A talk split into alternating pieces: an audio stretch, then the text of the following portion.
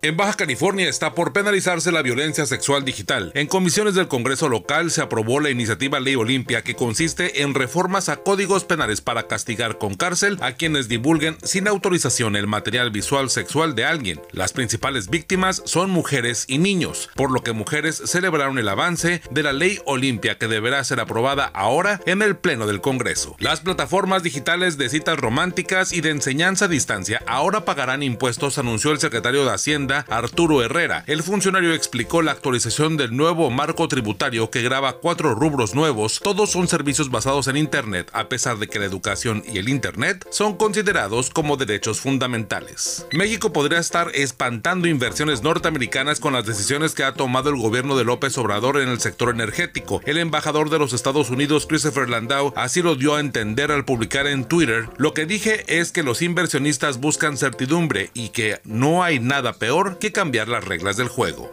El feminismo quiere cambiar el rol tradicional de las mujeres en México, comentó el presidente Andrés Manuel López Obrador, que insistió en tratar de explicar que las mujeres son las más apegadas a cuidar del hogar y de sus padres o de adultos mayores. La explicación de AMLO volvió a ser ambigua sobre el feminismo. La tradición en México es que las hijas son las que más cuidan a los padres. Dos de los agentes del servicio secreto que cuidan al presidente Donald Trump dieron positivo de COVID-19, por lo que todo su equipo de seguridad estará en cuarentena. Los agentes cuidaron de la seguridad de Trump sin equipo de salubridad, sin cubrebocas ni caretas, mientras que el contacto con los simpatizantes de los mítines, carentes de medidas de higiene, los pusieron en riesgo. Dio positivo con COVID-19 el secretario de Hacienda Arturo Herrera, que anunció que trabajará desde casa. Herrera es de los funcionarios que ha acompañado al presidente López Obrador durante los últimos días y se ha negado a usar cubrebocas. A principios de la semana se había mostrado enfermo, pero desestimó los síntomas.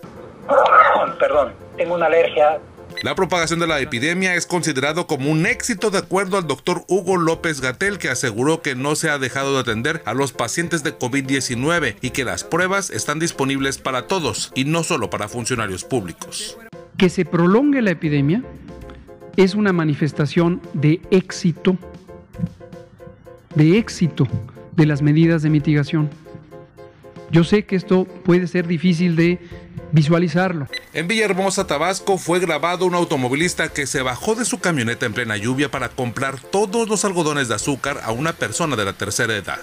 La afición de Liverpool se reunió para festejar el primer título de la Premier League. Lo hicieron sin respetar las medidas de distanciamiento social y el uso de mascarilla para evitar la propagación del COVID-19. Lo hicieron en las inmediaciones de Anfield para festejar el primer título de la Premier League en la historia de su equipo. El gobernador de Baja California, Jaime Bonilla, es cuestionado por invertir 6 millones de pesos en pintar de café los tubos del acueducto de la Rumorosa. Por disposiciones internacionales, la tubería de agua es azul de fábrica para distinguirla de otra infraestructura, pero el presidente López Obrador fue quien sugirió que se repintara para evitar fines políticos relacionados con el Partido Acción Nacional. Ahora yo le sugerí, ojalá y me haya hecho caso, pero es libre, es soberano. Le dije al este, gobernador de Baja California, píntalo, el acueducto. La Torre Eiffel en París, Francia, es uno de los destinos turísticos que ya reabrió sus accesos para los visitantes. El monumento histórico puede ser recorrido a pie en sus dos primeros niveles y con un acceso controlado, tanto en la explanada como en la torre, con el fin de mantener la higiene y la sana distancia. Por si alguien preguntaba, soy Ernesto Eslava.